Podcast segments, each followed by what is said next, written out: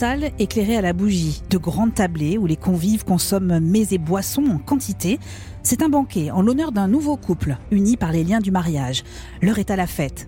Enfin non, l'heure était à la fête. Dans Game of Thrones, les moments heureux ne durent jamais longtemps, surtout quand il s'agit de partager un repas. En quelques secondes, les invités s'effacent, il ne reste que la famille du marié et le père de la mariée, l'affreux Walder Frey. J'ai le sentiment d'avoir été négligent quant à mes devoirs. Je vous ai donné de la viande, du vin et de la musique, mais je ne vous ai pas témoigné l'hospitalité que vous méritez. Mon roi s'est marié et je me dois d'offrir à ma nouvelle reine un cadeau de mariage.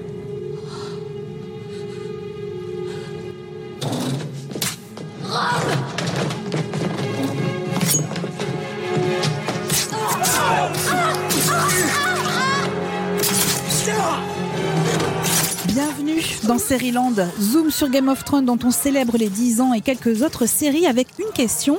Et si les scènes de repas étaient le lieu où les luttes de pouvoir s'affichent avec pertes et fracas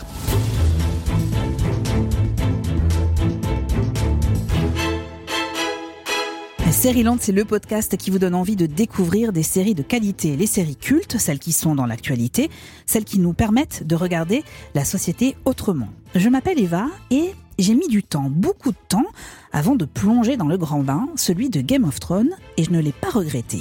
Il y a dix ans, l'arrivée de cette série, adaptée du récit de George Martin, bouleversait le monde de la fiction. On nous promettait des batailles, des trahisons, des alliances, des meurtres, encore des meurtres, des conquêtes de territoire, et un hiver qui allait arriver. Winter is Coming et Game of Thrones entraient dans le panthéon des séries à voir et à revoir. Les scènes fortes de cette saga sont innombrables, des séquences de bravoure en termes d'écriture et de réalisation, tour à tour épiques ou effrayantes. Certaines sont plus marquantes que d'autres. Avec Norine Raja, journaliste à Vanity Fair, et Patrick Notre Voix, nous avons remarqué que les scènes de repas, et notamment des repas de famille, devenaient un théâtre à part entière, un moment au cours duquel les enjeux de pouvoir éclataient, fracassant en passage les relations familiales. Game of Thrones n'est pas une exception en la matière, d'autres repas dans des séries comme Succession ou Fleabag s'imposent comme des instants de grande tragédie. Pour analyser ces séquences, il nous fallait trouver une personne connaissant parfaitement ces séries et ayant une appétence pour le thème de la cuisine. Elle s'appelle Nora Boisouni et elle est l'invitée experte de ce nouvel épisode de Sériland. Sériland, épisode 71.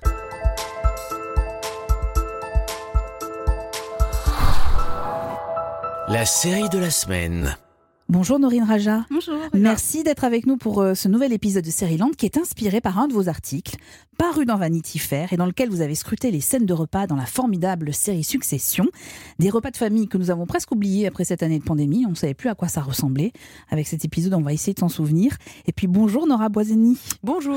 Les séries et la nourriture sont vos nourritures terrestres. Vous connaissez Ouais. ça par cœur, on est bien d'accord Et spirituel, c'est mon kiff. Et exactement. Est-ce que Game of Thrones est entré dans votre panthéon aussi personnel des séries à voir absolument Oui, en fait, je pense que c'est la dernière euh, grande série collective. euh, C'est la dernière série, euh, entre guillemets, machine à café, quoi. Aujourd'hui, avec la multiplication des plateformes, du, rythme de chacun et chacune à regarder les séries, c'est assez rare d'avoir une série avec une telle communion et une telle ampleur, en fait. Tout le monde la regardait. Enfin, c'était quand même assez incroyable. C'est vraiment. Elle, elle, a disparu juste avant le pic TV, quoi. Juste avant qu'on ait pléthore, une offre pléthorique de séries et qui explose un petit peu les goûts de chacun, chacune. Et c'est vrai qu'on parlait de cette série dans les repas de famille, ce dont on va parler aujourd'hui dans cet épisode. Norine, en une phrase, comment convaincre ceux qui hésitent encore à regarder euh, cette série de 73 épisodes, faut-il le rappeler, qui sont complètement fous tous, les uns après les autres? Comment convaincre les gens qui n'y auraient pas franchi le pas? Ben, je dirais un peu comme Nora, c'est pour moi un essentiel. Euh, C'est-à-dire que aujourd'hui, on est dans la fragmentation des plateformes et on n'a plus euh, de, séries aussi ambitieuses aussi. Et puis, pour moi, c'est des chocs sériels. C'est une série qui est très riche dans ses thématiques et dans sa mythologie. Et puis qui, euh, qui est vraiment très belle à regarder aussi, quoi. Ça, c'est vrai. Une très belle esthétique. Nora, est-ce que vous vous souvenez de cette scène de Game of Thrones baptisée Les Noces Pourpres qu'on a entendue euh, en introduction de, Ah ce- bah. de cet épisode de Série-Land le trauma ultime. Alors, on sait que Game of Thrones, euh, ça dérange pas grand monde de tuer quelqu'un comme ça au bout de deux heures.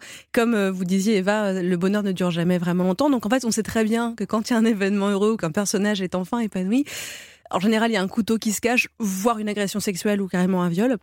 Donc c'est quand même un épisode qui a traumatisé euh, les, le, le, le, public, qui a traumatisé Internet.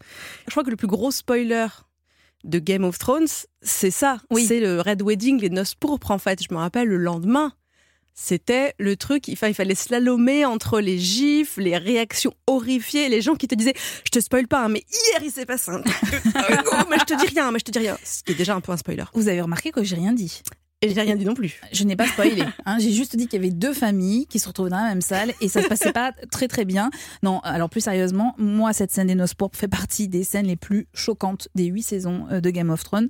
Je me souviens quand même du sentiment de sidération qui m'a figé devant mon écran avec, c'est ce que vous dites Nora, cette phrase, vous savez qu'on se répète dans ces moments-là, non, ils n'ont pas osé.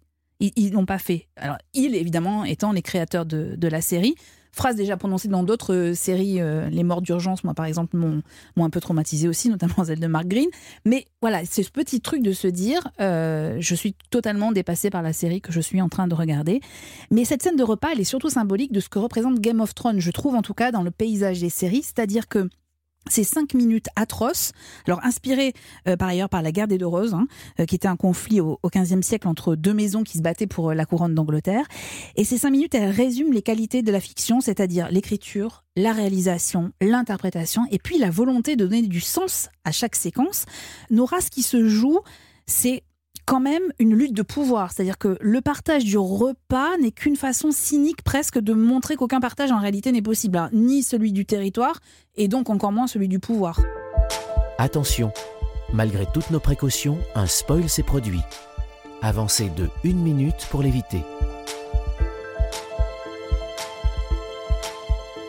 En fait, dans cette scène, euh, alors on va devoir quand même spoiler hein, un tout petit peu euh, la scène, hein, malheureusement, euh, pour l'analyse. En fait, Walder Frey se venge parce que une alliance de mariage n'a pas été respectée par les Stark. En fait, Rob Stark s'est pas marié avec une, une, des filles Frey. Donc il reçoit tout le monde pour un autre mariage avec Edmure Tully. Et le problème, c'est qu'il décide de se venger, mais en se vengeant, donc on va le dire en tuant une partie des Stark et de l'armée des Stark d'ailleurs, donc qui tue Rob Stark, qui tue Kathleen Stark, la maman. En tuant ces gens-là, il enfreint aussi lui-même les règles de l'hospitalité. Donc, parce que quand on reçoit quelqu'un à un banquet, enfin quand on est reçu, pardon, à un banquet, on se dit pas on va se faire buter euh, euh, entre la poire et mariage, c'est le cas, oui. Entre la poire et le fromage. Euh, mais c'est pareil avec l'épisode où il y a Geoffrey, mais souvent, les mariages dans Game of Thrones, ça se finit mal. Quand voilà. Donc, c'est euh, les histoires d'amour finissent mal en général dans Game of Thrones. Donc, ce qui se joue, c'est bah, la vengeance. En fait, c'est euh, dire à quelqu'un tu es dans un endroit qui, a priori, est plutôt euh, bienveillant. Et en fait, personne n'est bienveillant dans Game of Thrones. Il faut jamais oublier que la politique, le pouvoir et l'argent, c'est quand même l'air de la guerre et la guerre et le nerf de l'argent. Enfin bref, euh, dans Game of Thrones, c'est uniquement une question d'alliance politique et de qui va finir par tenir le pouvoir. On le voit bien à la fin, c'est ça qui aura le trône de fer. Et c'est donc ça qui euh, supplante en fait euh, ce qui pourrait être une belle histoire d'amour ou un repas de famille classique. Bah, les alliances de mariage, c'est rarement les histoires d'amour quand, quand, on se marie par intérêt. bon. C'est pas faux, c'est pas faux. Norine, comment vous interprétez-vous cette prédominance des scènes de repas dans Game of Thrones? Déjà, je pense que c'est le, c'est le cadre parfait pour créer la surprise. Parce qu'on est complètement dans la distraction. Donc là, quand euh, les morts surviennent, et puis en plus de façon très sournoise, parce qu'on a des empoisonnements, là, euh, ce qui est incroyable dans cet épisode, alors moi, je pense que je dois être très naïve parce que j'ai été surprise quand même. ah non, moi aussi, je vous rassure. Hein, j'ai vraiment cru jusqu'au bout, je me suis dit non, il va se passer quelque chose. Bah, en même temps, comme quand on a décapité Ned Stark, jusqu'au bout, je crois qu'il va avoir un, un, coup de théâtre et qu'on va redevenir à la normale, qu'on va revenir à la normale, pardon. Et là, c'est vrai que tout est fait pour nous faire croire, dès le début où Walder Frey euh, bon, fait semblant d'être clément. On a quand même des moments d'émotion avant euh, avec euh, Rob Stark qui parle avec Talissa de leur prochain enfant, Kathleen aussi euh, qui les regarde assez attendrie. Et là, il y a ce coup de théâtre. Et puis en plus, la façon dont c'est amené, parce qu'on le voit vraiment de son point de vue à elle, qui a déjà perdu son mari, et là qui perd tout, quasiment tout le reste de sa famille. quoi. C'est assez incroyable ce retournement quand on entend les pluies de Castamer pour moi, enfin, ça me donne des frissons, quoi. Vraiment. Euh. C'est vraiment une scène d'une grande tragédie, euh, comme on pourrait en avoir dans, la, dans ce qu'on appelle la tragédie shakespearienne. Euh, Nora, est-ce qu'il faut aussi regarder ce qu'il y a dans les assiettes quand on analyse une scène de, série comme ça, une scène de repas?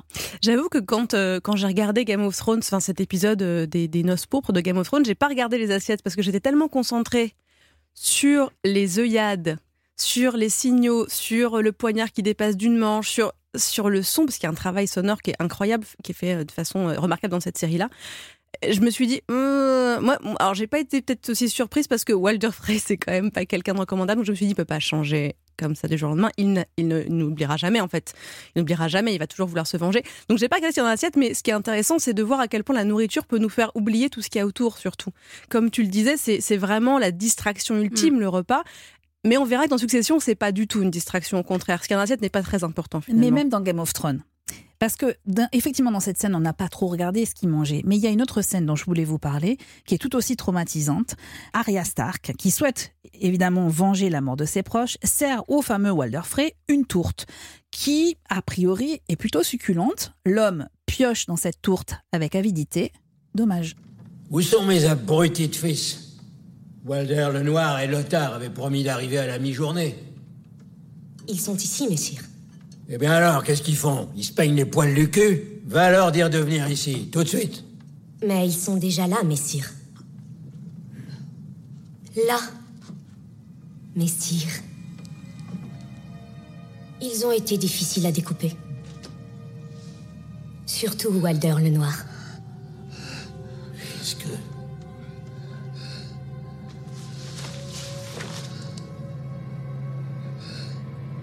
Je m'appelle Arya Stark. Je veux que vous le sachiez. La dernière vision que vous aurez est une Stark qui vous sourit en vous regardant mourir.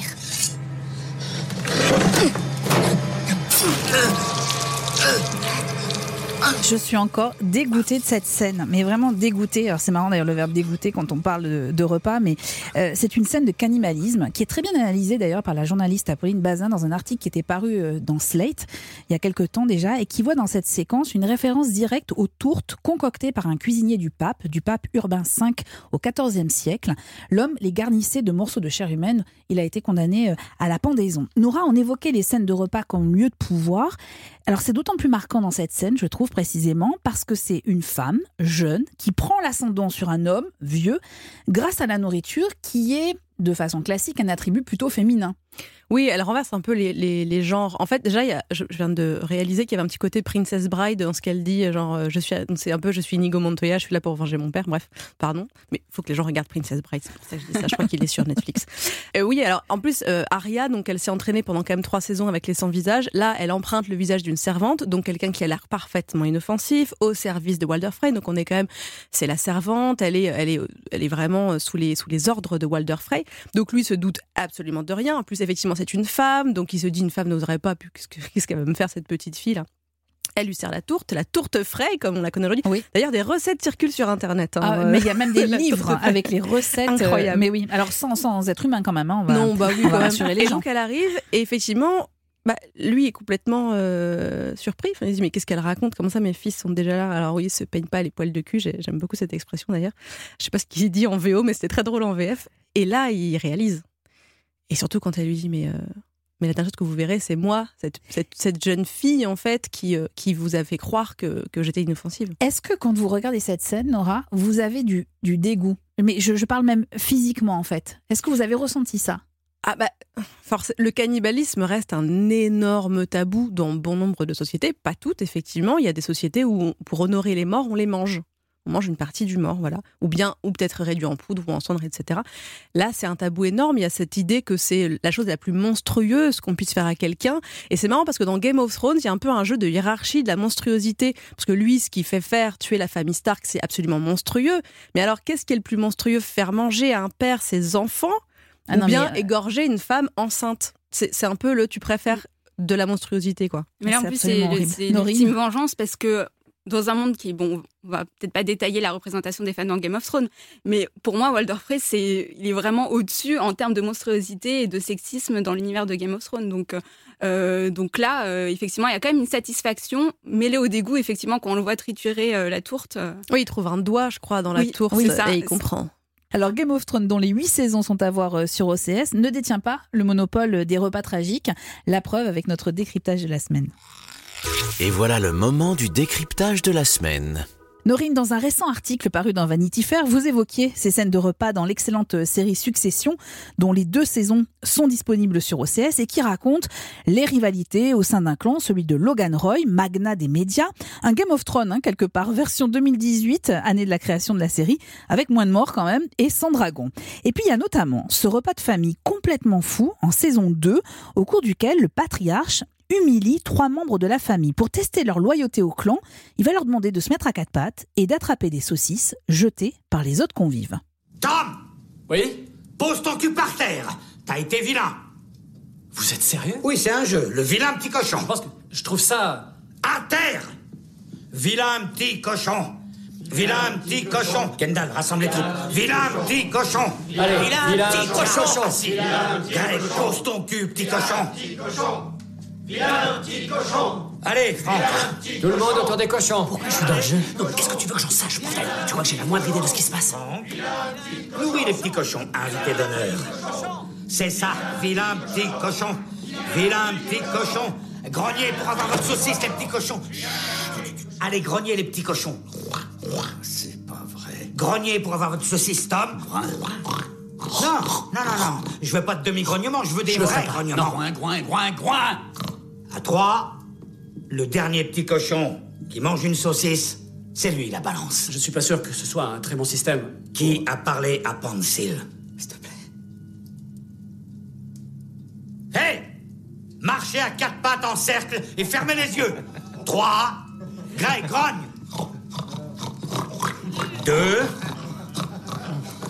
Un. Bouffe la saucisse, Tom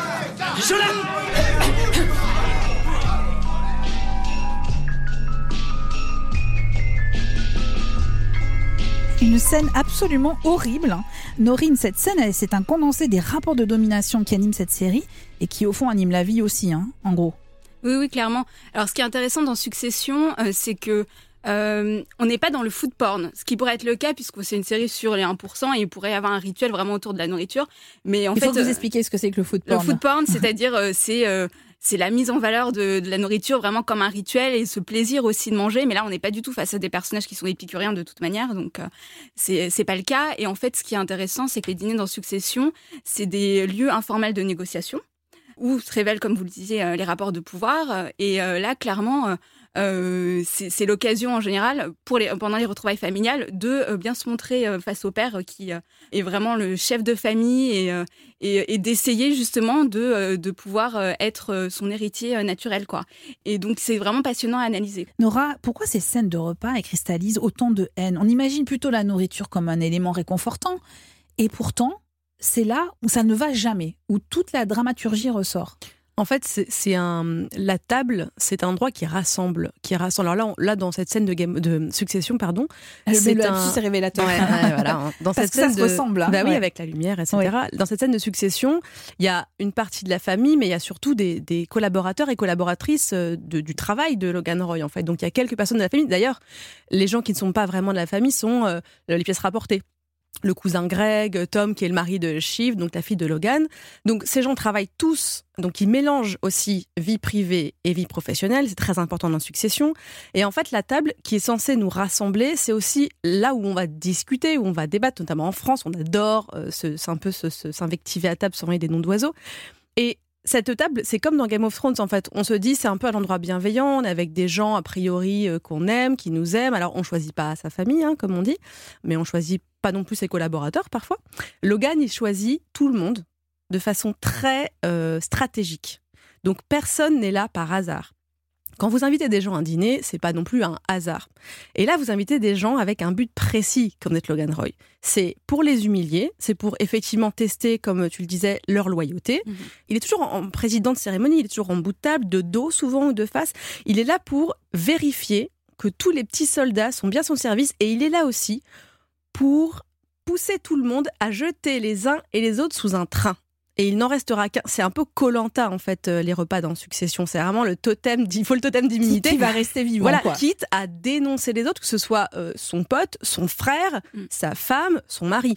Et à table, on joue tous et toutes un rôle en fait. on joue un rôle quand on est à un repas de famille, les repas en fin d'année par exemple. C'est typique une scène de théâtre en fait. Les gens sont là pour vous rappeler que vous avez un rôle. Et les gens, souvent, vous collent une étiquette. Votre maman, votre papa va vous dire Oui, mais de toute façon, toi, t'as toujours à détester euh, la volaille. T'es là. Mais n'importe quoi, ça fait que deux ans que j'en mange pas.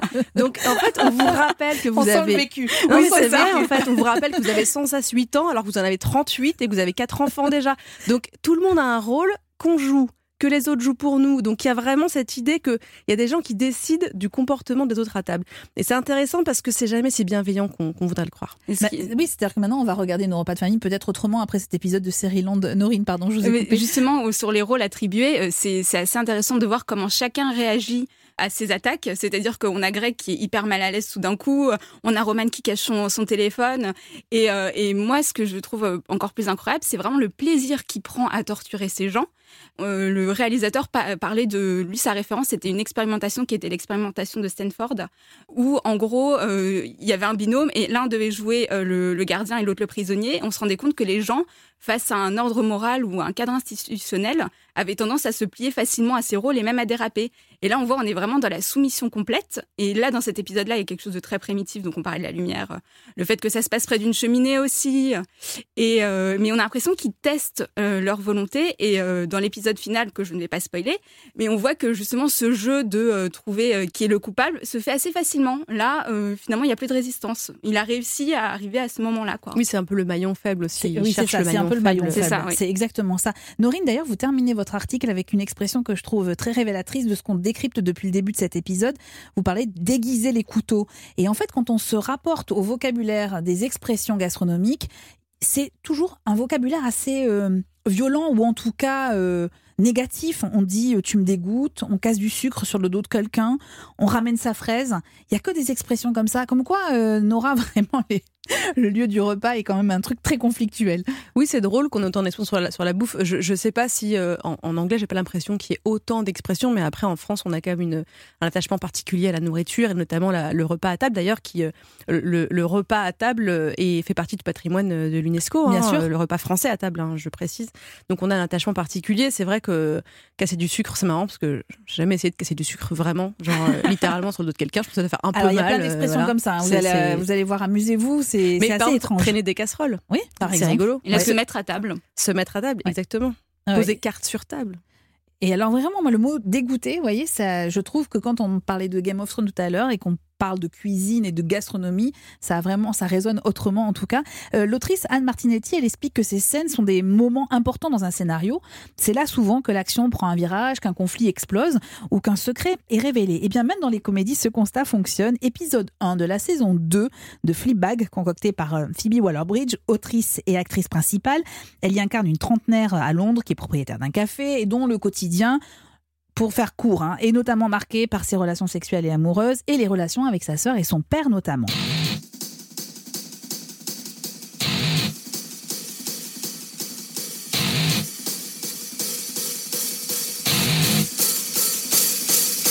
On va retrouver tout ce petit monde dans la scène qui suit et qui se déroule dans un restaurant. Ça dure un épisode, soit à peu près 20 minutes. 20 minutes de conflit, d'attaque personnelle et le ton qui monte. Autour de la table, on retrouve donc Fleabag, sa sœur et son beau-frère, son père et sa future femme, et un prêtre. Qu'est-ce que t'as dans la main? Elle n'est pas obligée de vous le dire. C'est mon cadeau d'anniversaire. C'est une bonne chose, Claire. Un peu de monnaie? Non, c'est un. C'est un. Qu'est-ce que c'est? J'en sais rien. Tu n'es pas du tout J'adore les cadeaux, de- on m'en fait jamais. C'est seulement parce que tu n'as pas eu. C'est un bon pour une séance de thérapie. Merci, papa. Quelle belle attention. Moi, je serais prêt à tuer pour en avoir une. On peut pas acheter son bonheur, il faut se, se regarder en face et en subir les conséquences. C'est le seul moyen d'être heureux. Peut-être que le bonheur, c'est pas ce qu'on croit, mais qui on croit. Alors là, on est au début de la scène et vous sentez qu'avec la petite musique, ça va pas bien se passer, ça va pas bien se dérouler et que le ton va monter évidemment. Aucune accalmie, mais d'autres révélations, d'autres mensonges, beaucoup d'alcool et quelques coups, mais je peux pas vous en dire plus. Fleabag est à voir absolument sur Amazon Prime Video. Phoebe Waller-Bridge a cette capacité assez rare quand même de transformer nos larmes de rire en larmes d'émotion. Euh, J'ai une affection particulière hein, pour cette créatrice de série. Nora, au fond, ces scènes de repas qui tournent à la tragédie, elles mettent en scène des familles dysfonctionnelles généralement. Mais quelle famille n'est pas dysfonctionnelle J'étais sûre que vous alliez me Eh répondre ça. Non, mais c'est vrai. En fait, c'est ça. La table, ça cristallise les tensions et les vieux dossiers. Ouais. Et on ressort. Et surtout quand il y a, encore une fois, des pièces rapportées. La, Alors là, la future belle-mère, le beau-frère qui est odieux, le prêtre qui est un personnage nouveau dans cette saison et qui va être le personnage quasi principal avec euh, l'actrice principale dans cette saison. Donc, c'est l'endroit où, en fait, on est obligé de rester en face des gens de les voir manger, parfois d'entendre leur bruit de mastication insupportable, d'entendre les mêmes remarques depuis dix ans, d'avoir des gens qui nous jugent, nos parents, notre frère, notre sœur. On nous demande, et sinon les amours, comment ça va? Et le travail, comment ça va? Oh, bah, Tu te bouges pas trop quand même. Donc c'est un lieu de reproche, mais c'est aussi un lieu festif où on va fé- féliciter. Là, c'est effectivement un repas qui est euh, festif parce que c'est pour les futures noces donc du papa qui se remarie avec une belle-mère qu'on adore en vrai, qui est Olivia Colman, qui est Oui. une actrice formidable, mais qui En vrai, mais est pas dans la fiction, dans voilà. la série, qui est absolument, qui est la pire belle-mère, en plus qui est très mesquine, qui vous lance des pics comme ça, qui littéralement casse du sucre, mais du gros sucre avec des gros grains sur votre dos. Donc, Olivia c'est- Colman qu'on a vu dans évidemment The Crown, dans bah ouais, de la dans, reine. dans- dans tellement de séries, cette Oui. femme est formidable. Euh, et donc voilà, donc c'est c'est vraiment euh, cet endroit où tout est possible, même le pire.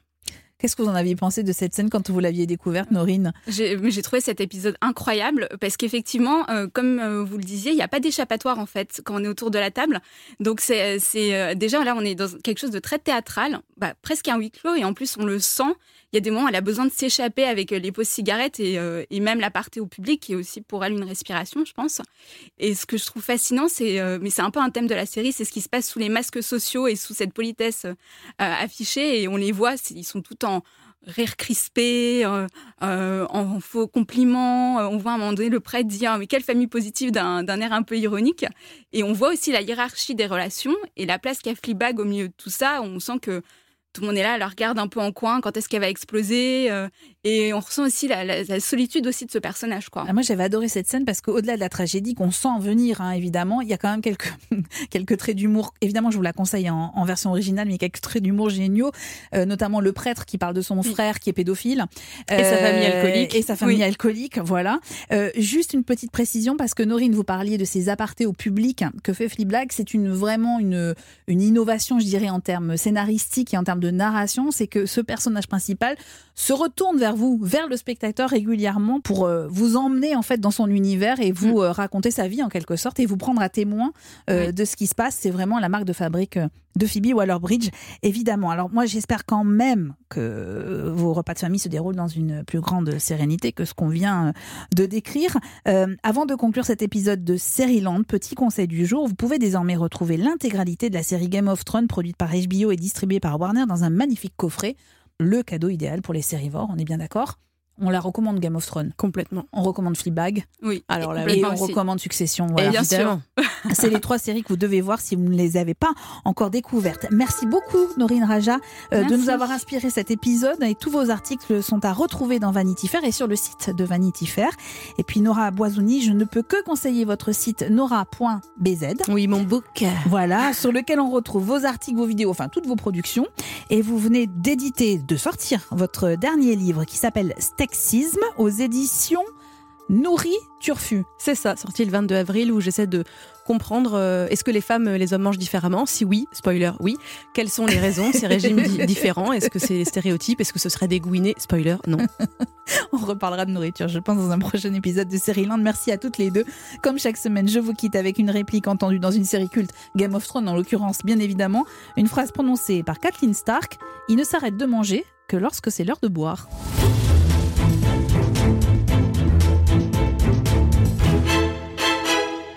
Prochain épisode de Série Londe, je vous propose de changer totalement d'univers pour un grand entretien avec un comédien qui devient une figure incontournable des séries françaises.